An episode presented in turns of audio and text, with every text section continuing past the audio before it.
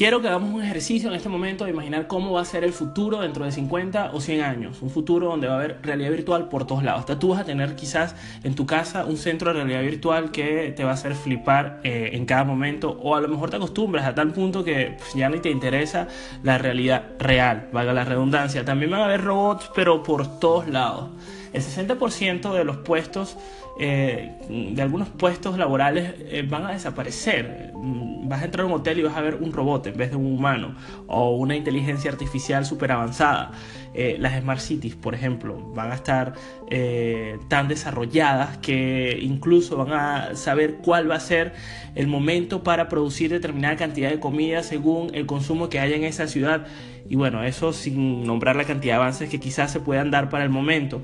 Vas a poder imprimir en tu casa comida con las impresoras 3D o incluso órganos y se acabarían así las donaciones de órganos. Ya mm, respecto a eso hay muchísimos avances. Van a haber humanos viviendo más de 100 años. De eso también hay mm, mucho recorrido ya estudiado. Hay científicos que están trabajando en eso. Y mm, aparte que creo que es lo que resulta más interesante de todo esto, es que van a haber humanos hibridados con tecnología y aunque ya lo hay en una cantidad de más de miles, eh, creo que va a ser un punto importante para lo que tal vez se llame la autoevolución del Homo sapiens a lo que venga. El punto es en que en este futuro eh, nos preguntamos quiénes van a vivir, ¿Quiénes, ¿quiénes lo van a disfrutar? ¿Realmente seremos nosotros? ¿O será la generación más reciente, más pequeña? O tal vez la que aún no ha nacido.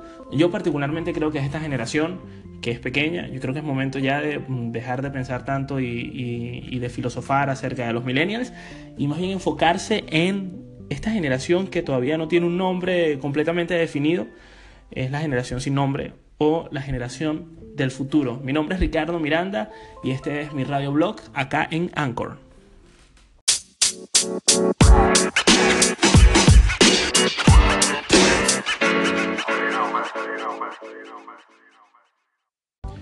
Hace poco tuve la oportunidad de hacer un estudio de investigación cualitativa acerca del futuro y me llamó la atención muchísimo un descubrimiento de un autor que lleva tiempo hablando de cómo va a ser el futuro, de cómo es ese futuro que nos espera.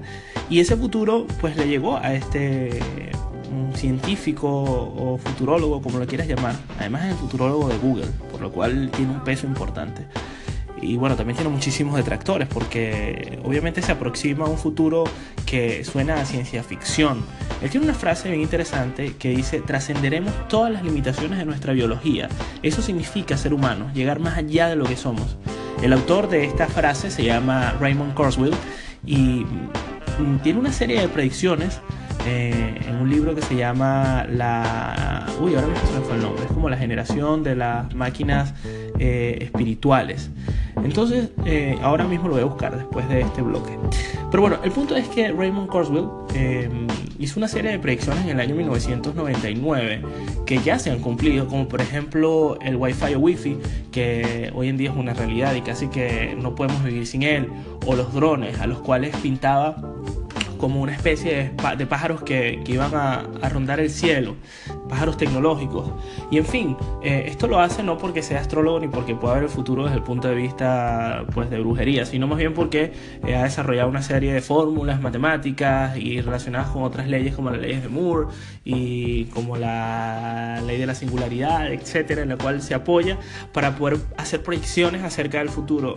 Ya en otro eh, radio blog más adelante les estaré contando mucho más acerca de estas predicciones porque son sumamente interesantes.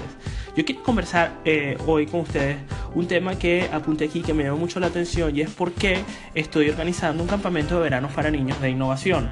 Eh, en, principio se iba a llamar el campamento del futuro, pero bueno, mm, al final de cuentas decidimos llamarlo eh, Artec Summer Camp porque a pesar de que el futuro va a ser muy tecnológico, hay aspectos eh, muy artesanos que son sumamente importantes para el desarrollo ya del cerebro en sí mismo, porque da la impresión de que el futuro va a ser de perezosos, en donde te van a meter algo en el cerebro que va a poder bajar o subir información y eso por supuesto cambiaría el paradigma de todo lo que es la humanidad hoy en día.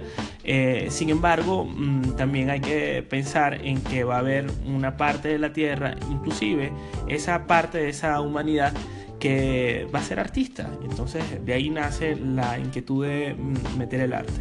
En general, hablando de inquietudes, la inquietud de hacer el Artec Summer Camp, si ustedes quieren saber más acerca de él, pueden meterse en artecsummercamp.com eh, y van a encontrar toda la información.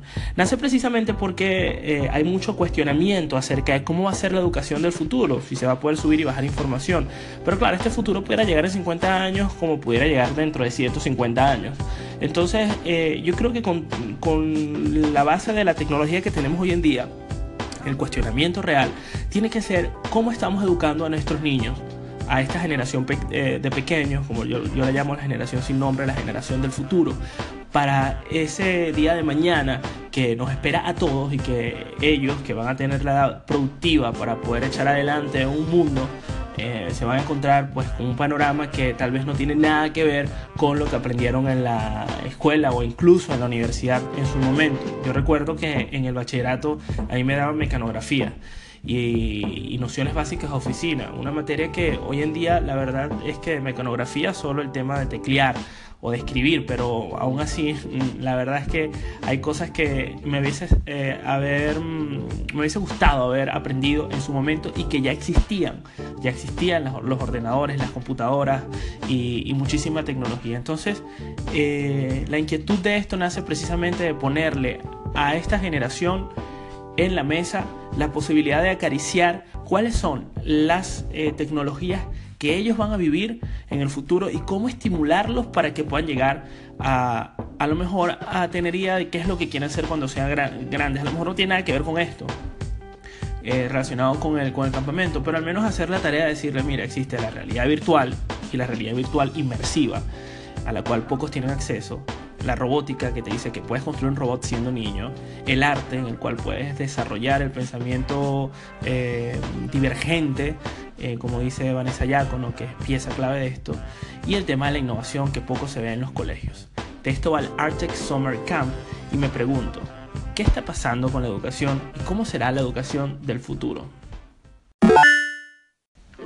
Bueno, después de toda esta cháchara que les estoy dando, eh, la pregunta que sigue a continuación es qué va a pasar con la educación del futuro, porque como decía, si vamos a poder subir y bajar información del cerebro, van a haber humanos básicamente perezosos, porque ya no va a haber la, digamos, la, esa inquietud natural de aprender un idioma, porque ya vas a poder bajarlo y subirlo a tu cerebro. ¿Y cómo se va a crear el nuevo conocimiento? Esto destapa, por supuesto, una serie de eh, teorías conspirativas y también teorías de cómo hacer la sociedad del futuro, que no voy a hablar acá porque al final no quiero filosofar acerca de eso, eso lo dejaré para otro episodio.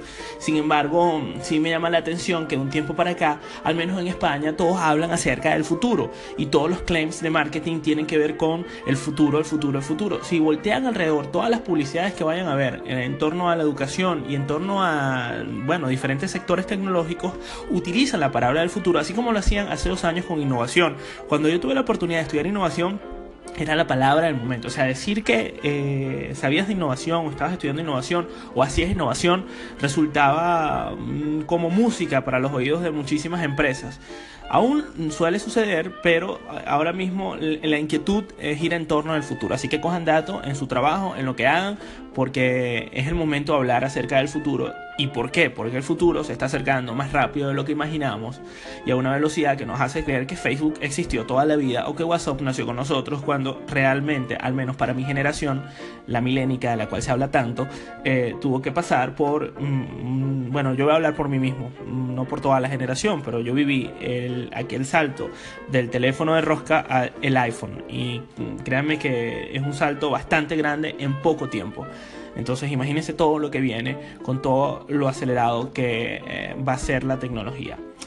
Eh, antes de irme, quiero comentarles que eh, La Era de las Máquinas Espirituales es como se llama el libro mm, que se me fue, porque yo soy malísimo para los nombres y para las fechas. O sea, yo me sé una cantidad de cosas, pero mi referencia mnemotécnica no, no conecta con los nombres. Es, decir, o sea, soy fatal. Entonces, les recomiendo que busquen un artículo en Wikipedia. Sí, les estoy recomendando Wikipedia. Eh, para que mm, disfruten de toda, todo este tema mm, de visión del futuro de Raymond Kurzweil que está sumamente interesante y que habla del recorrido de eh, lo que va a ser el futuro desde el año 2009 hasta el año 2099. Es decir, una brecha bien interesante. Cojan datos porque se habla hasta de sexo. ¿Cómo va a ser el sexo del futuro? En fin, eh, quería comentarles esto. Este es mi blog, al menos por ahora. No sé si voy a agregar cositas más alrededor del día. Y quería también ponerles una musiquita para que se vayan pues escuchando música o al menos hacer una recomendación porque muy probablemente no la pueda meter dentro del podcast.